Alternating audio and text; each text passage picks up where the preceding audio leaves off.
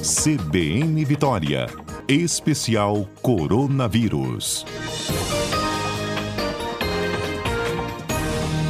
Especial Coronavírus no ar. Importantíssimo momento de conversa aqui com a nossa comentarista Etel Maciel, já presente. Boa tarde, Etel, bem-vinda. Boa tarde, Fábio. Boa tarde a todos os nossos ouvintes que nos acompanham hoje. Que bom, Etel, recebê-la aqui para a nossa conversa. A gente falou sobre anúncios que a Anvisa fez hoje e a gente tem aqui um momento para você também avaliar, principalmente quando já está jogando aí né, no nosso vocabulário um outro nomezinho importante né, sobre o Remdesivir. É aí um antiviral né, para um, um tratamento é, para a Covid. Explica para a gente, Etel, a importância desse aviso, o que está contendo aí em relação a citar né, expressamente o Remdesivir. Então, o Remdesivir ele passa hoje a ser o primeiro antiviral aprovado pela Anvisa contra a Covid-19. É, ele é um, um antiviral que os estudos, a OMS, ela, ela não recomenda em larga escala porque os estudos ainda são, digamos assim, insuficientes para que a gente possa incorporá-lo, por exemplo, como uma política pública. É, ele é um medicamento bastante caro, utilizado em pacientes hospitalizados, então é um, é um uso bem específico, né? Aqueles pacientes, aquelas pessoas que, precis, que tiveram uma COVID mais grave, que precisaram de hospitalização. E ela o que nós sabemos até agora, né, que esse antiviral, ele diminui a, a possibilidade da pessoa precisar de uma assistência é, ventilatória, né, de precisar de oxigênio e de intubação, mas os dados ainda não são muito robustos, eu vou explicar daqui a pouquinho por quê, mas o que os estudos do grupo que fez a, a aplicação dele para aprovação, inclusive no FDA, aquela agência americana bastante importante, que já tinha uhum. aprovado ele desde maio do ano passado, é que ele diminui o tempo de internação é, de 15 para 10 dias, foi a média de internação que ele conseguiu, então, é, dar uma melhora no quadro clínico e essa pessoa, então, ser, receber alta do hospital é, numa média aí de cinco dias menos. Mas ele não teve uma prevenção na mortalidade. Então, aquelas pessoas que tomaram o Remdesivir, aquelas pessoas que tomaram o placebo, não teve diferença de mortalidade, é, que era o que a gente gostaria, né? Sim. Mas não tivemos isso. Aquele estudo Solidariedade, Solidarity, da, da OMS, que estudou vários, vários medicamentos, inclusive a hidroxicloroquina, o Rendesivir foi um deles também, que foi um, um, estudo muito grande, um ensaio clínico muito grandão, mais de 505 hospitais no mundo todo, é, muitos pacientes, é, não encontrou nenhuma diferença entre aquelas pessoas que receberam o placebo e aquelas pessoas que receberam o Rendesivir. Aí muitas pessoas me perguntaram, então por que, que a Anvisa aprovou? É. Então a Anvisa aprovou porque os dados de segurança, é, ele não provocou né, reações é, que, que causassem uma preocupação em termos de segurança, e ele teve uma melhora, ainda que muito, uma melhora pequena, né, não, não, não teve uma ação na mortalidade, mas teve uma ação na diminuição do tempo de internação. Quando você está numa situação que nós estamos hoje no Brasil, diminuir o tempo de internação também pode ser algo muito importante. Então, esses cinco dias de diminuição pode ser importante, sim. Então, há várias formas da gente olhar, né? Ainda que a gente gostaria que o medicamento tivesse um efeito na mortalidade, diminuir a morte, se ele diminuir a internação, já é um ganho. Então, no momento que a gente não tem nada, ter alguma coisa já é uma, um motivo de comemoração. Então, foi por isso é porque ele tem esse impacto na diminuição do tempo de internação, é, e a Anvisa, então, aprovou, porque ele também não tem nenhum problema de segurança. Então, é, uhum. esses foram os motivos, né? Ótimo. E aí, acho que a pergunta, acho que desde a hora que o presidente da. Não foi o presidente da Anvisa, não, né? Foi o diretor, esqueci o nome dele. Uhum. É, que ele Gustavo. anunciou. Isso, Gustavo. Ele é, é, foi à frente hoje, né, para fazer esse anúncio, mas acho que na hora que ele falou, né, sobre esse medicamento, a pergunta imediata: tem na farmácia? Não tem. É um medicamento que ele é exclusivo para uso hospitalar. Ele é um medicamento injetável, é um medicamento que tem uma, uma utilização muito específica para pacientes que estão em quadros um pouco mais graves. Então, não é um, um medicamento para prevenir a gente de ter a doença, é, uhum. e é para uhum. quadros bem específicos da Covid. Então, Ótima ainda não temos um antiviral assim para usar em larga escala ou que vá prevenir, né? Ele ainda tem um uso muito limitado. E o preço dele é muito caro, por isso que a gente é, vai, vai, vai precisar ser bastante pensado é como, como o nosso dólar é um, é um produto americano, né? Uma fabricante americana, a, uhum. a Gilead, então, assim, é, o nosso dólar, a cotação é uma coisa Absurdo, terrível, né? né? Então, uhum. assim, um tratamento sairia aí por mais ou menos 40 mil, é, 50 mil reais. Então, é, é, um, é uma utilização muito específica para algumas pessoas que vão ter indicação. Correto. Explicação dada. Aqui até o Marcel conosco, nosso quadro né, CBN especial Coronavírus. Etel, mas existem outros medicamentos, algum rol é, que ainda é analisado pela Anvisa? Alguma informação dessa surgiu? A gente, nesse momento, nós temos vários estudos, inclusive grupos de pesquisadores no Brasil, que estão investigando é, medicamentos, inclusive também vacinas, mas ainda em fases preliminares, naquela fase 1, fase 2, algumas ah, fases ainda nem entraram na fase clínica. Então, assim, a gente ainda vai ter um tempinho aí para ter algum, algum medicamento. A nossa arma agora é a vacina. É. E uma coisa que a gente vai falar hoje aqui, eu espero, as máscaras. A gente vai ter que se, se segurar nisso. Vamos discutir um pouquinho também aqui a situação do Espírito Santo, né, Fábio? Isso. Vamos falar da vacina, porque eu falei com o ouvinte, né, sobre também a Anvisa ter falado sobre né, o, o uso da, da AstraZeneca, né, vai chamar uhum é, Oxford Fiocruz, né? Se eu não me uhum. engano. E é. agora com registro definitivo. Isso. Agora a, essa vacina tem o um nome de Covishield. A gente vai ter que aprender a falar. É Deixa eu falar AstraZeneca, Oxford, o nome dela é, é Covishield. Agora a gente tem Coronavac Sério? e Covishield. Então. Covishield? É, como, como, que escreve é, isso antes, Etel? Como se fosse aquele é, um escudo, né? O escudo ah, Covid. Covishield. É, ah. aquele, aquele, como o nosso Face Shield, essa vai ser é Cove, Cove Shield, eles deram o nome. Então, assim, é, essa vacina agora foi, foi é aprovada, ela estava aprovada para uso emergencial, né? Agora nós temos duas vacinas já aprovadas definitiva, a vacina da Pfizer, que nós não temos no Brasil, mas ela já está aprovada pela Anvisa é, para uso definitivo, a vacina da AstraZeneca, que foi aprovada hoje para uso definitivo.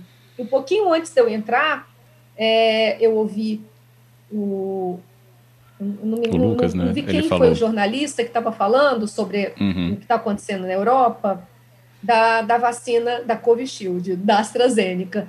É, a gente ainda foi um caso, um lote específico, e a OMS se manifestou, inclusive, hoje, dizendo que não há motivo né, para alarde porque a gente não, ainda não tem evidência de causa e efeito, de que foi a vacina que causou esse, esse, esse trombo, né, que, que causou essa, essa condição é, nessa pessoa. Então, é preciso ter bastante, porque às vezes a gente fala, as pessoas já ficam preocupadas, inclusive quem já tomou a vacina, podem ficar tranquilos. Isso foi um lote específico que nem, nem veio para cá. É, os nossos lotes da AstraZeneca, eles vêm é, vieram da Índia, né? Não é a mesma fábrica é, que está que tá entregando né, as vacinas da, da Europa. É, e os nossos lotes não tiveram, né, não, não tivemos nenhum problema, mas é muito improvável que esse, essa, essa condição, né, esse tromboembolismo, isso que aconteceu com essa pessoa, tenha sido causado pela vacina. Então, agora, há todo um protocolo de investigação que tem que ser feito, mas a gente e a OMS também se declarou, é, declarou hoje que é muito improvável que isso tenha relação de causa e efeito, né? A vacina tenha causado isso e que não há motivo para paralisar a vacinação. é, ainda que alguns países tenham, tenham feito essa opção, né? Mas só para a gente deixar as pessoas tranquilas aqui, é, como o secretário falou hoje, as que nós estamos encontrando aqui no estado, felizmente, são apenas efeitos muito leves, né? E pessoas com dor de cabeça, um mal-estar, uma dor no braço, mas apenas isso. Então, é só para tranquilizar os nossos ouvintes. É normal. É, acho que é, é, a gente que toma vacina da gripe, né, todo ano, a gente toma, né, no caso, é, a gente, por exemplo, né, que trabalha num ambiente fechado, de ar-condicionado, por uhum. exemplo, né, nos Sim. jornalistas, a gente costumava tomar, então até vinha um certo ímpeto, né, de bater no braço da pessoa quando ela tomou a vacina e, hum, né, dá aquela reclamação, mas natural, específica daquele momento, né? Parece que chama, né, na hora que toma, alguém encostar em você. Mas vamos Exatamente. avançar aqui, porque eu quero saber, justamente por causa das máscaras, Etel. A gente uhum. vê um recrudescimento né, da pandemia, aumento dos contaminados que resultam né, em internados mais graves. A gente aqui acompanhando tudo isso tão de perto e mesmo assim uma, uma ineficiência nesse uso por parte de muitas pessoas. Ou seja, elas têm a máscara, mas estão usando errado. O que, que a gente orienta, Etel, sobre máscara? Ela tem que vedar né, o, o, o, o acesso aqui externo a nariz e boca?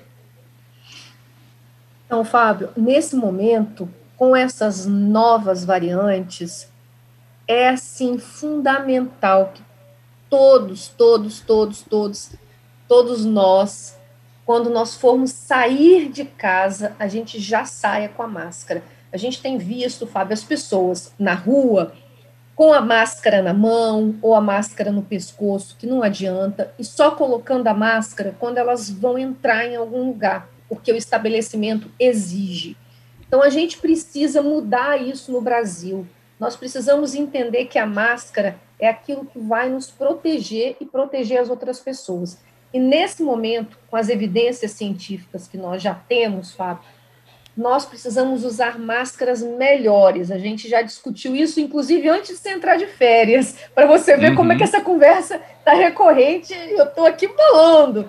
Usar máscara cirúrgica com a máscara de, de tecido por cima, Lembra que você contou até uma experiência sua aí no, no supermercado que você estava é, já lançando o lançando a moda aqui com as, com as duas máscaras. Então, assim, é muito importante que quem puder use uma PFF2, que é aquela peça facial filtrante. É um, é um registro que, que, que a Anvisa tem aqui no Brasil, né, que é a, a mesma N95, aqui no Brasil ela é registrada como PFF2. Então, essa peça facial filtrante, ela filtra as partículas do vírus e ela impede que você respire essas partículas e que o vírus te contamine. Então, é uma máscara que salva vidas, salva vidas. Se você puder investir em uma coisa, invista nessa máscara PFF2 ou N95. Tem um site que eu passei aqui para os nossos muito queridos jornalistas da CMN, é, hum. eu passei mais cedo, que para ver se a gente coloca no site, que é uma iniciativa de alguns, uh, alguns colegas da área da saúde coletiva que criaram uma página que chama PFF para todos, que eles vão procurando onde as máscaras estão baratas e eles vão hum. ajudando a gente a, a, achar máscaras mais baratas. Tem dia que a máscara está dois reais. É, então é uma iniciativa bem, bem bacana nesse momento né, de pandemia e, e depois a gente pode colocar aqui né, para os nossos ouvintes esse, esse site. É, é um site só de pesquisadores, né, são pessoas que não, não recebem nada por, por, por estar fazendo aquilo, mas é porque a gente está nessa, nessa nessa luta para que as pessoas compreendam que a máscara salva vidas. Eu já fiz Eu essa, tenho... essa relação aqui, Fábio. Se a gente pensar que o preservativo impede contra doenças sexualmente transmissíveis, essa máscara PFF2 filtrante, ela protege com que a gente com que a gente não respire, ela faz, ela impede que a gente respire o vírus. Então, é, é muito importante. Eu me deparei com o perfil deles no Twitter. Foi, acho que foi no começo dessa semana e comecei a seguir. Realmente é muito curioso. Eles vão falando mesmo é, sobre isso. E além né, dessa dica aí de onde encontrar, como achar, é, tem é, questões sobre o próprio uso, né? E esses alertas. Isso. Né, tem importantíssimo. Várias dicas, uhum. várias dicas de reutilização, né? Eu tenho indicado muito esse site deles, porque as pessoas me perguntam, ah, como é que eu faço? Falei, ó, segue, ali tem várias dicas, e eles vão colocando também os artigos científicos, aonde que tem, essa evidência como, né? Como é que eles chegaram a isso. Então, assim, é muito interessante. É, hoje também tem uma matéria muito interessante no G1 falando, falando tudo sobre, sobre essa PFF2, é, que também eles estão aí, o perfil também, qual, qual, qual máscara, que também é um perfil do Twitter que dá várias dicas também de pesquisadores que estão aí envolvidos nessa divulgação é, científica nesse período. Então, nesse momento, o que, que a gente sabe? a máscara salva vidas. Essa é. máscara, porque essa máscara ela filtra, gente, ela tem, ela tem um componentes especiais, eletrostático, que, que, que faz que puxa o vírus para um lugar específico da máscara para ele ser filtrado. E aí não deixa você respirar esse vírus e, e, que se, se infectar, né? Então, é muito importante que a gente possa ter a briga é para que a gente tenha essa máscara no SUS, né? Seria o nosso sonho. A gente está aí falando, hoje estamos, estamos no tuitaço aí pedindo PFF para todos no SUS, mas para aqueles que podem, é, nesse momento, a gente já deixa aqui essa, essa orientação. E para quem Sim. não puder comprar essa máscara, utilize duas máscaras nesse momento. Era a minha pergunta, justamente, né? Por, por qualquer outra impossibilidade, ou até que essa busca né, da PFF2 aconteça, posso usar então uma máscara artesanal, mas, pelo visto, aí reforçada.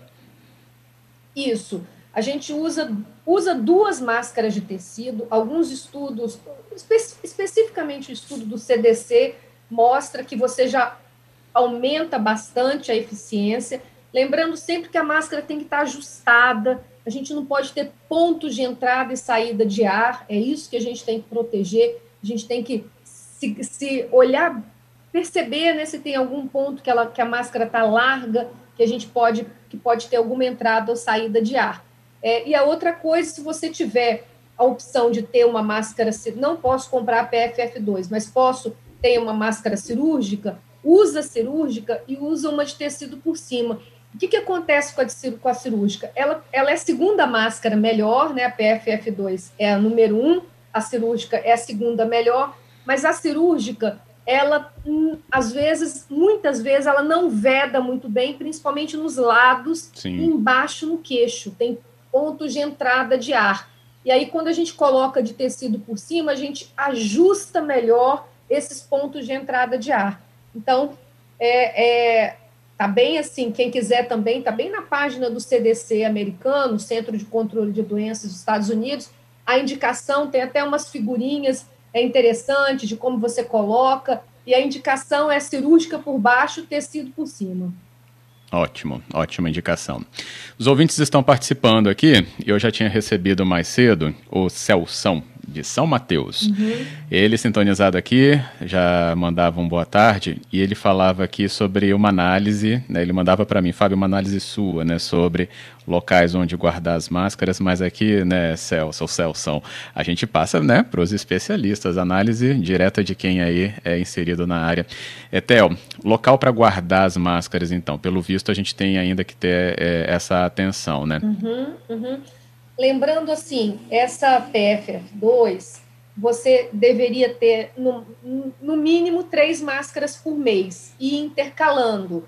Você vai usar uma segunda, uma terça, uma quarta, depois você você volta na quinta que você usou segunda e assim Sim. sucessivamente. Então, ela precisa ficar pelo menos de dois a três dias arejando, porque aquele, aquelas partículas que porventura contenham o vírus e que for e que estiverem ali na máscara, no tecido filtrante, elas vão morrer. Então a gente tem que deixar a, máscara em local arejado.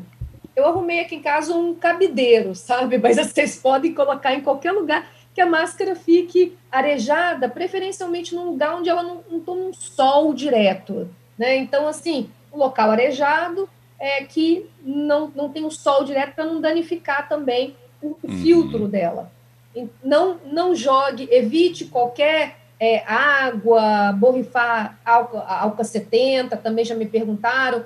Isso danifica a máscara, então evite tudo isso. É só deixar ela arejando. É, algumas pessoas colocam numa caixa de sapato, também pode ser uma opção, mas deixa ela aberta para ficar arejando, não fecha. E evite também sacolas plásticas, porque aí você mantém a, ela úmida ali e também pode danificar o filtro. Então, o melhor é você deixar ela pendurada em algum lugar que ela fique arejada. Correto, beleza sobre a dor da vacina, né? Essa reação, Giovanni falou, dor de cabeça, dor no braço. Já tomou uhum. Exatamente. Algumas a bezetacil vezes. dói mais, hein? E, e, a antitetânica também. A antitetânica, para mim, é uma, é uma das mais que, que ficam bastante doloridas. É... Muito bom, bem lembrado. Tem outra aqui, do Antônio Jorge, aí ele vai na N95 também, sobre uhum. a que não tiver carimbo do Imetro. É tão eficiente e, quanto a que tem? Hum, então, boa pergunta. Infelizmente, tem algumas é, que são importadas da, da China que não tem é, certificação aqui. Então, eu não indicaria você a gente comprar, porque você vai investir o dinheiro achando que, que está fazendo uma coisa boa e ela não tem certificação. Ela vem, inclusive, escrita assim: material não médico. Então, assim, desculpa. Então, procure comprar aquelas que têm certificação do Inmetro. E aí, esse, esse, esse site que eu falei, essa dica, é eles são interessantes. Uma outra dica legal que eu vi esses dias é, numa entrevista de um físico é, lo, é, lojas de material de construção, a gente acha PFF2 mais barata. Olha que curioso, porque essa na construção civil a gente também utiliza essas máscaras, não só na área da saúde, porque são máscaras que filtram partículas muito pequenas. Então, às vezes, em lojas de material de construção, as máscaras estão bem mais baratas.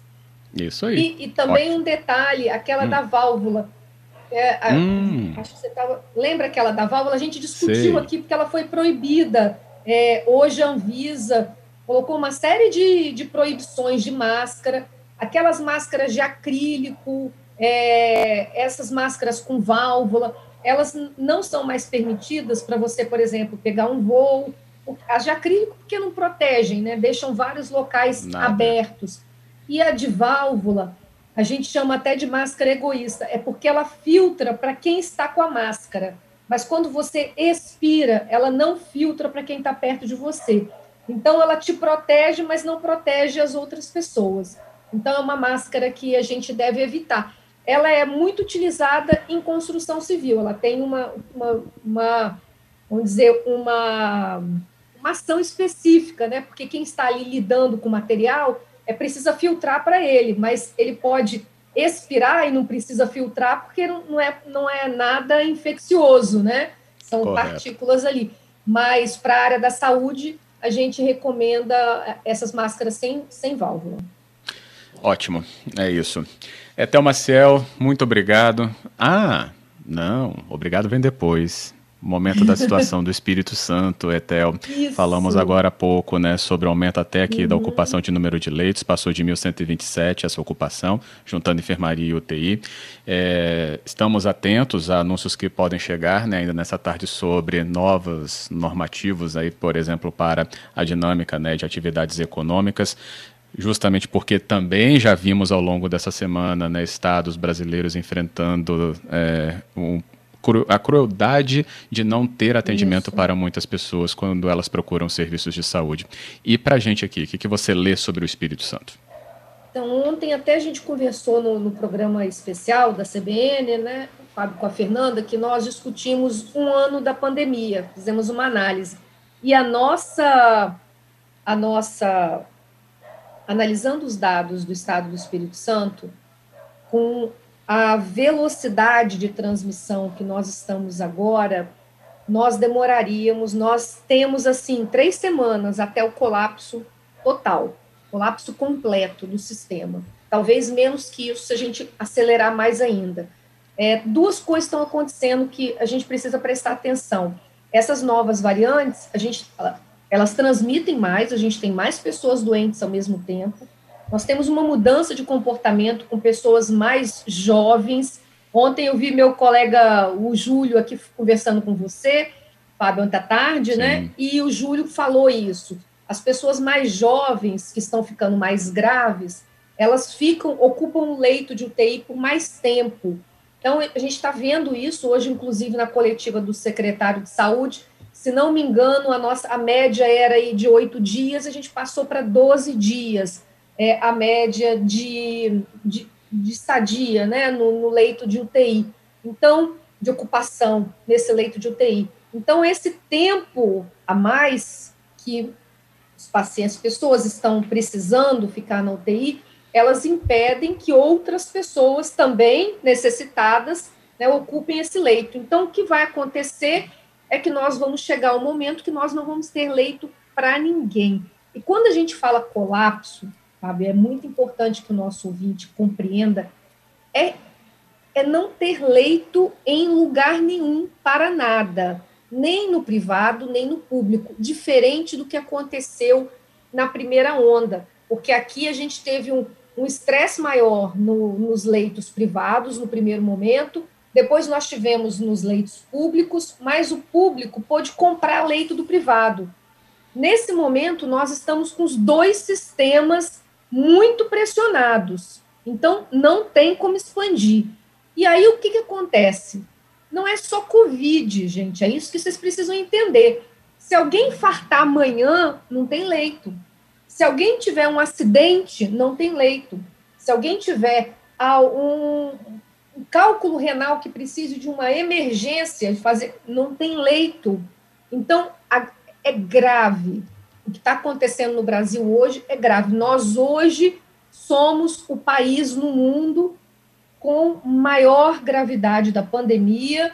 A pandemia está descontrolada e eu espero que o Estado do Espírito Santo, né, que o governador e todas as autoridades tomem as medidas para proteger a vida das pessoas.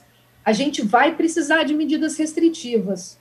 É, é, importante a gente dizer isso. Nós vamos precisar de medidas restritivas, restrição de circulação. Não tem outra forma, porque se a gente tivesse muitas vacinas, se nós estivéssemos vacinando muito mais rápido do que as pessoas adoecendo, a gente não precisaria fazer isso. Só que não é essa nossa situação. A vacinação está lentíssima e essa vacinação não tem a capacidade de impactar no número de casos nesse momento, e nós vamos precisar de ter medidas restritivas urgentes no Espírito Santo, senão corremos o risco das pessoas morrerem na rua.